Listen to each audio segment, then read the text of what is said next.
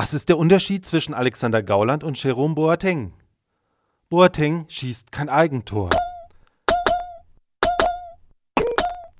Spätestens seit Sonntagabend weiß die Nation, wer Deutschlands liebster Nachbar ist. Mit seiner Rettungstat im Spiel Deutschland-Ukraine hat er sich in die Herzen der Fans gespielt und lässt den alten Mann im Tweetjackett noch älter aussehen, als er ohnehin schon ist.